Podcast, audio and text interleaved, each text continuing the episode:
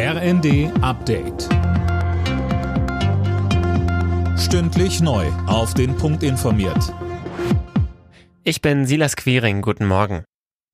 Der Vorschlag der Verkehrsminister zum 9-Euro-Ticket-Nachfolger stößt auf ein geteiltes Echo. Das geplante 49-Euro-Ticket ist zu teuer, heißt es von der Linken und von Aktivisten wie Greenpeace. Robert Dorn vom Bundesverband Schienennahverkehr wertet den Vorschlag dennoch als Gamechanger. Natürlich gibt es die einkommensschwächeren Gruppen, für die man gegebenenfalls auch eine Lösung finden muss.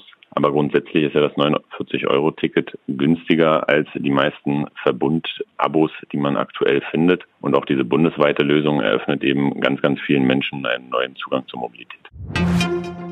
Der Doppelwumms ist heute Thema im Bundestag. Die Abgeordneten beraten über das 200 Milliarden Paket der Bundesregierung gegen die Energiekrise.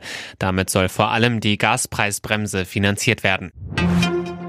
Ex-US-Präsident Trump muss vor dem Untersuchungsausschuss zur Kapitolerstürmung aussagen. Alle neun Mitglieder des Gremiums haben dafür gestimmt, ihn vorzuladen. Mehr von Tim Britztrup. Darunter sind auch zwei Mitglieder seiner Partei, der Republikaner. Folgt Trump der Aufforderung nicht, dann droht ihm eine Anzeige wegen Missachtung des Kongresses. Im Januar 2021 hatten hunderte Trump-Anhänger das Kapitol gestürmt, um zu verhindern, dass Joe Biden als Sieger der Präsidentschaftswahl gekürt wird. Davor war der Mob von Wahlverlierer Trump angestachelt worden. Fünf Menschen kamen bei den Unruhen ums Leben, rund 140 Polizisten wurden verletzt. Der SC Freiburg hat in der Fußball-Europa League den Einzug in die K.O.-Runde geschafft. Die Freiburger gewannen beim FC Nantes mit 4 zu 0. Auch Union Berlin hat bei Malmö FF einen 1 zu 0 Sieg eingefahren. Nicht so gut lief es für den ersten FC Köln in der Conference League. Dort gab es eine 0 zu 2 Auswärtspleite bei Partizan Belgrad.